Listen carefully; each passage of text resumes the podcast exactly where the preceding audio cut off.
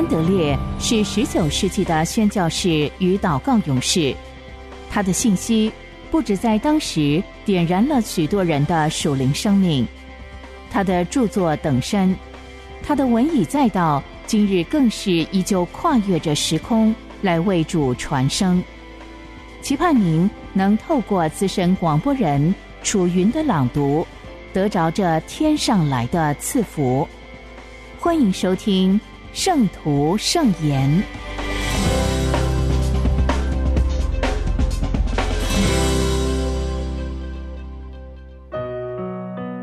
在基督里的祷告学校，一同祈祷的力量。经文：马太福音十八章十九到二十节。我又告诉你们。若是你们中间有两个人，在地上同心合意的求什么事，我在天上的父必为他们成全。因为无论在哪里，有两三个人奉我的名聚会，那里就有我在他们中间。基督一开始叫我们祷告，就强调不要做给人看。要进入内室，单独与父相交。他要我们了解，祷告的意义乃是人与神个别的接触。现在，他又教我们第二课：我们不仅需要隐秘单独的祷告，也同样需要公开联合的祈祷。他对两三个人同心合意祈祷有特别的应许。个别隐秘的祈祷和公开祷告，必须齐头并进。一方面，心灵要单独朝见神；另一方面，同样奉耶稣之名的人要聚集共祷。这就好比一株树，树根深埋地里，而枝干迎向阳光。这个理由很简单，因为人和人的联合。以及人与神的联合同样真实又亲密。神的恩典不仅更新我们和神的关系，也更新了我们与人的关系。我们不仅学着说我的天赋，也学着说我们的天赋。若是一个家族的子女总是个别跟父亲会面，从来不一同表白他们的意愿或爱。这就太怪异了。信徒不只是一家人，更是同属于一个身子。正像身子上白体必须互相联络，白体合作无间，全身才能表露一体的精神。因此，基督徒必须在一起共同追求，否则就不能得到神借着圣灵要赐给我们的全备祝福。在信徒的联合团契当中，圣灵能充分发挥他的全能。当一百二十个门徒聚集在一处，横切同心祈祷，圣灵就从父神荣耀的宝座为他们降下来。根据主在这里所说的，真正的联合祷告有几个特点。第一。是同心合意的祈求，这不只是同意另外一个人提出的祷告事项，而是一些特殊的事项，大家有共同的渴望。这种同心合意，必须是在灵与真理当中。正如所有祷告一样，这样的同心祈祷，很容易显明我们究竟要求什么。是否照着主的旨意去求，以及能否相信求必得着？第二个特点是奉主的名聚集。以后我们会更多学到奉主名祈祷的必要和其中的能力。在这儿，我们的主教导我们，主名应当是信徒联合的中心，也是联合的凝聚力。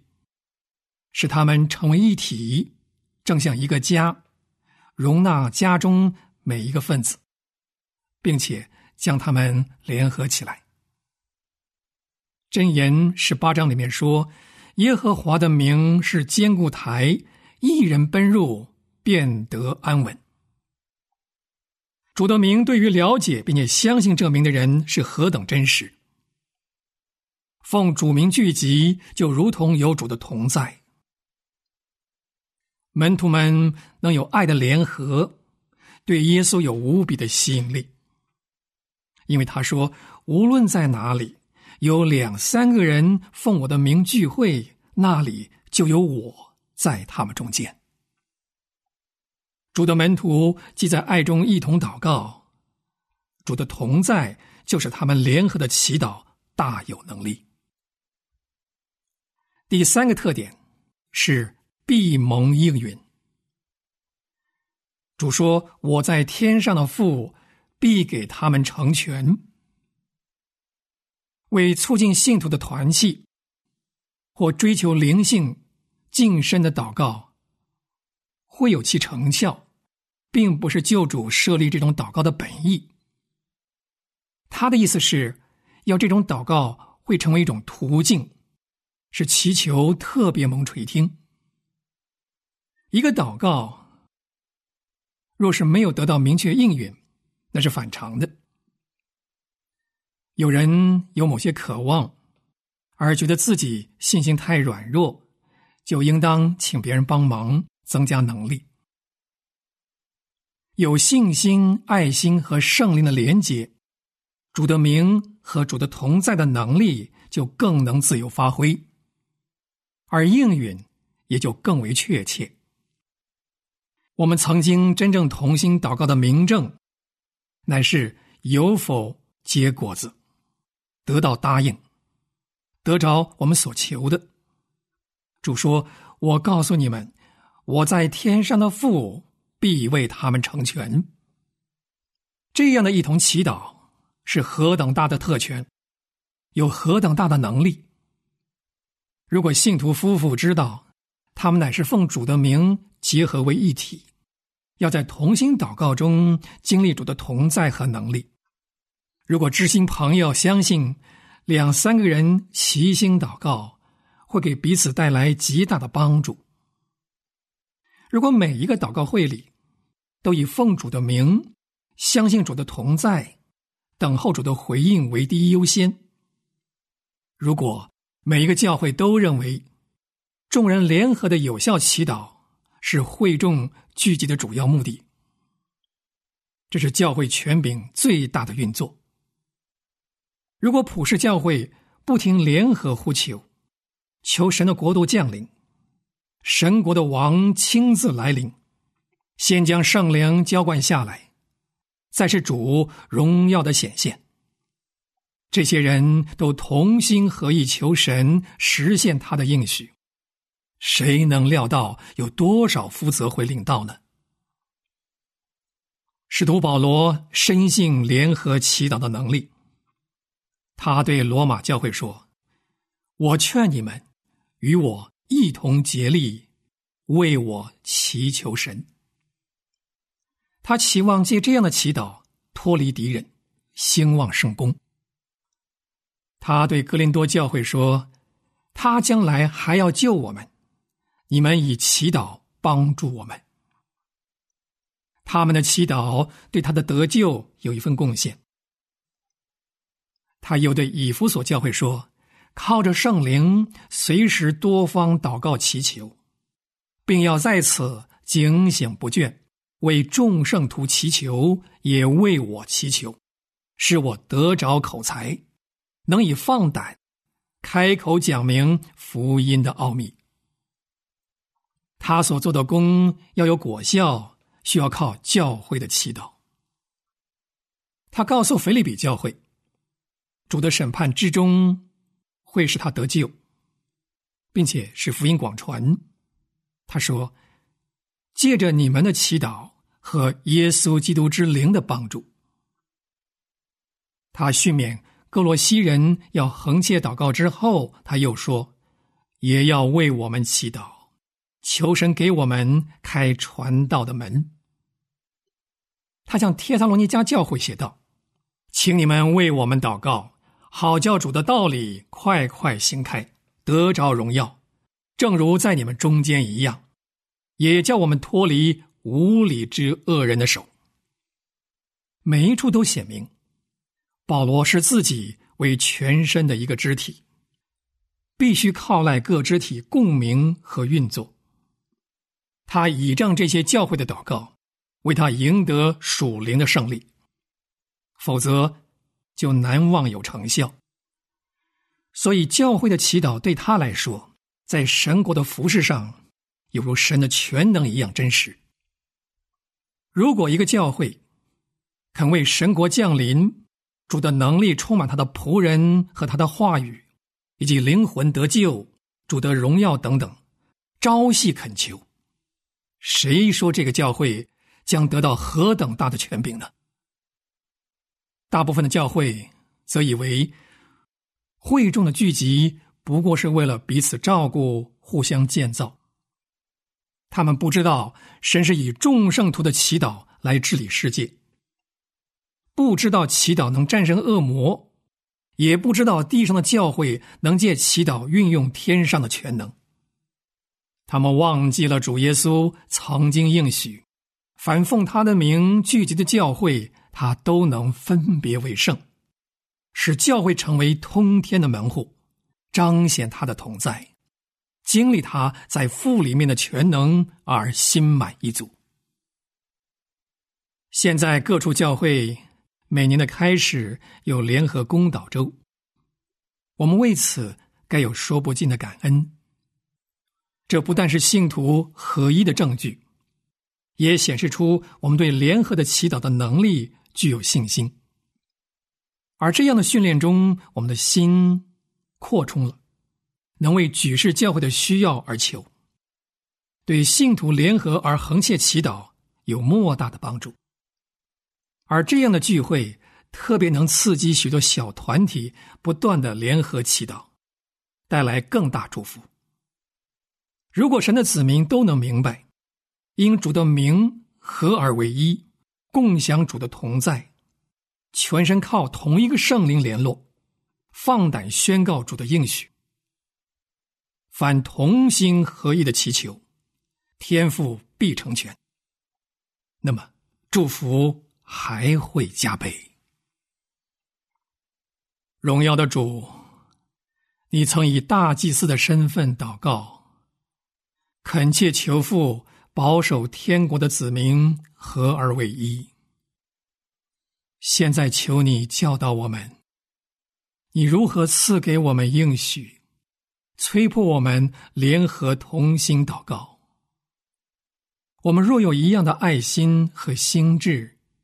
你就和我们同在，天父也垂听我们的祈求。天父啊，我们为你的子民祈祷，求你使每一个聚集的小团体都能够合而为一。无论有什么阻碍合一的事，或是自私，或是自大，或是度量狭窄，或是感情疏远。求你一律除去，凡一切施主的应许失去作用的事，这世界和肉体的情欲也都求你除掉，使我们单单乐意与主接近，在父的恩典中与众信徒彼此合一。荣耀的主，求你特别感动你的教会。使他相信他在天上有捆绑和释放的能力，乃在乎地上的联合祈祷。这样的祈祷能赶逐撒旦，拯救世人，移去大山，促成天国的降临。也求恩主感动祈祷的团体，使我们的教会能在祈祷中有能力归荣耀。给主的圣名和主的道，阿门。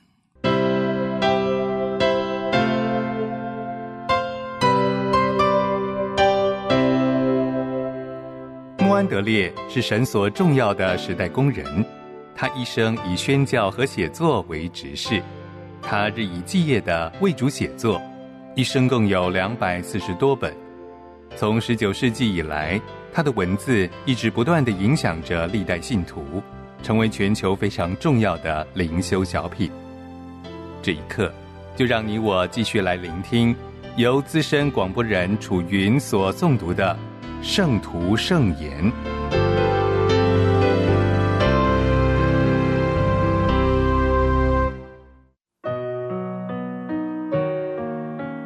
做完全人。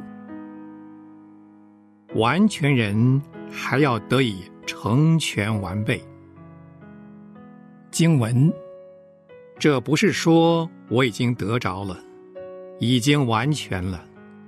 我乃是竭力追求，我只有一件事，就是忘记背后，努力面前的，向着标杆直跑。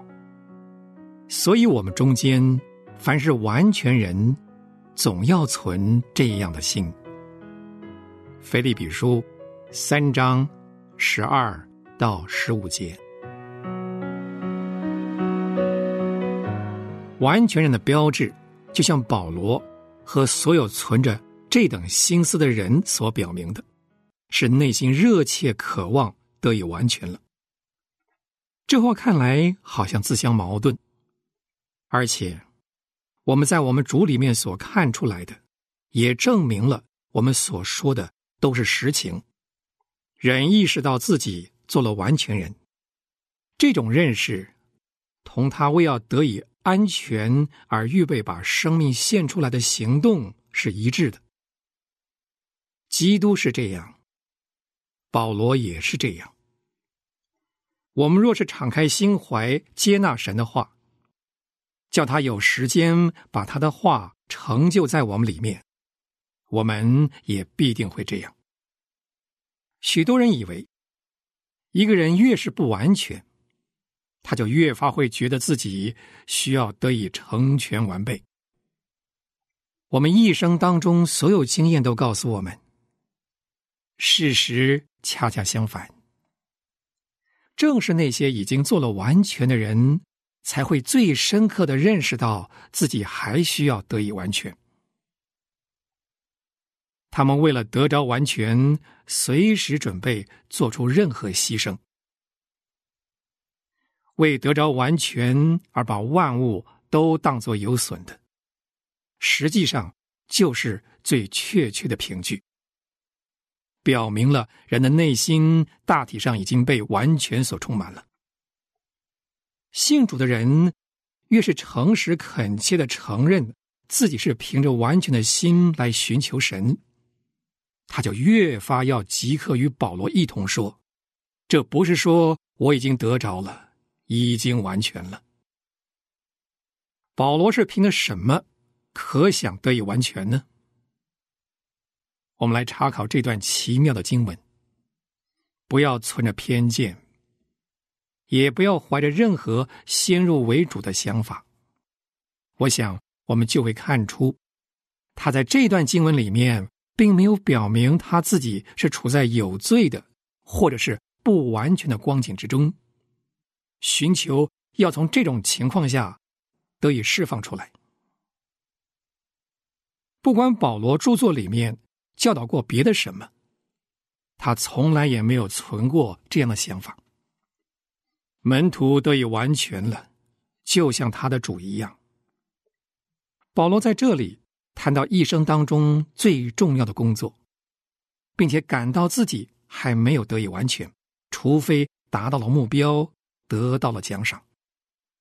他就是在竭力向着这个目标直跑。人在赛跑中，只要奔跑了全程，一切就都成全了。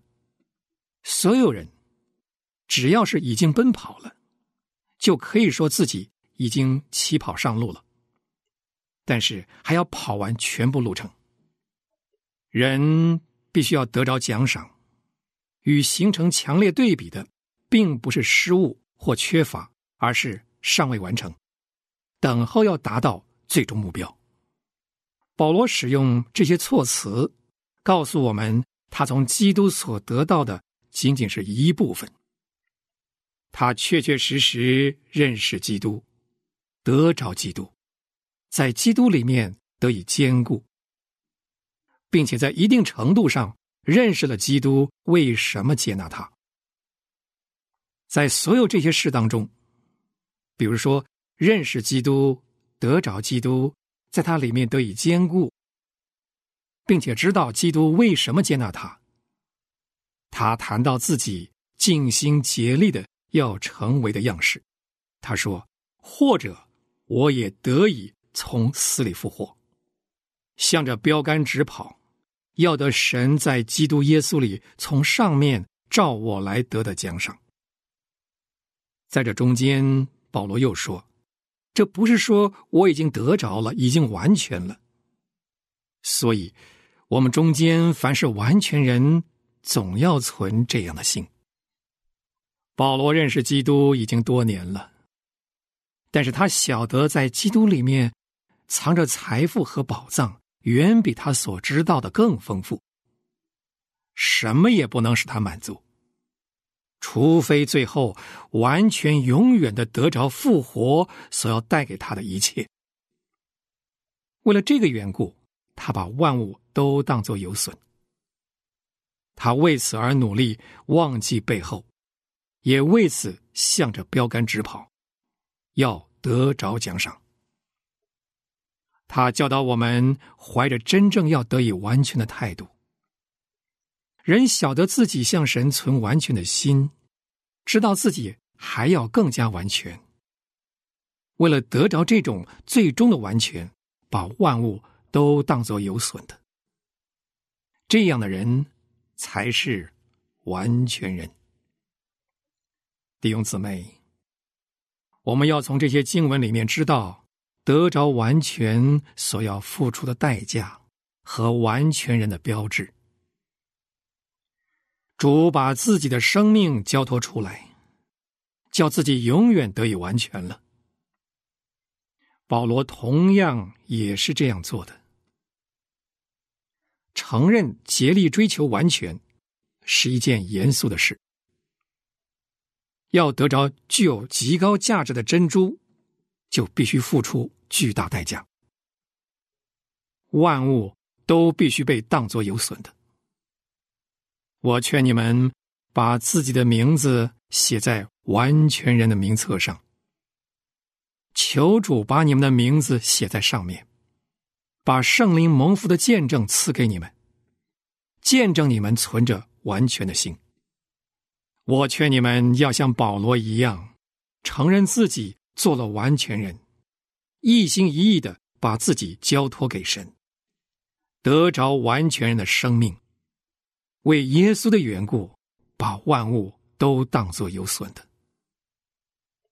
但愿你们唯一的可想，就是要得着他，被他所得着，并且像他一样得以成全完备。天父啊，求你开启你儿女的双眼，使他们看出你要求他们所做的事，就是。存完全诚实的心，你也要叫他们不惜任何代价来寻求在基督里得以成全。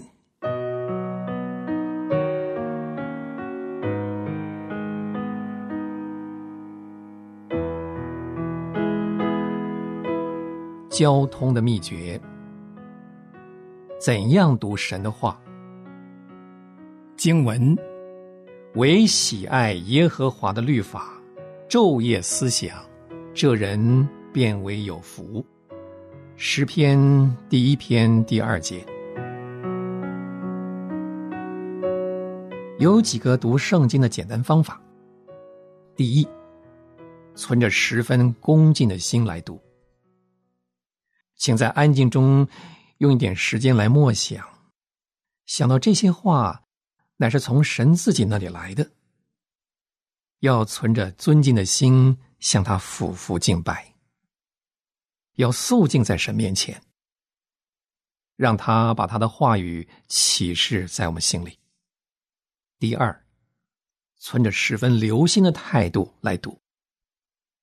若是你不在意，读那些话，以为我们能用属人的悟性得到其中的精义，那么我们就只能很肤浅的享用那些话，而不能进入它的深处。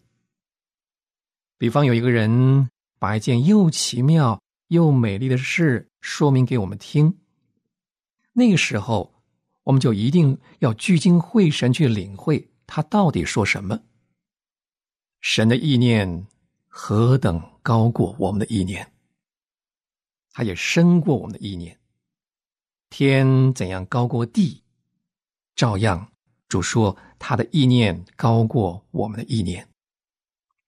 我们要明白这些话表面的意义，就已经需要我们全心全意来注意了。何况我们还要领会其中属灵的含义，岂不是更需要专心吗？第三，存着期待、圣灵引导的心来读。只有神的灵能使神的话在我们心里和我们生命里成为活的能力。请读诗篇一百一十九篇，注意大卫是如何恳切祷告，求神来教导他，开他的眼睛，给他领会的能力，并且使他的心倾向神的道路。当我们读圣经的时候，让我们记住，神的话和神的灵是分不开的。第四，要存着一个将神的话昼夜存在心里。和我们生命里这样坚定的信心来读，我们必须将整个心和整个生命都放在神话语的影响之下。大卫说：“我何等爱慕你的律法，昼夜不住的思想。”照样，信徒在他的日常工作当中，也能把神的话珍藏在心中，默默思想它。请再读诗篇一百一十九篇，只等到你用整个心接受了神的话，也求神教导你领会，并且把神话语中的教训在你生活里实行出来。穆安德烈说：“但愿我生命中的每一刻不会浪掷于神同在的亮光和喜乐之外。”也愿我无时无刻不将我自己交托给神，作为他的器皿，能充满他的灵和他的爱。诚愿穆安德烈的但愿，也成为你我的心愿。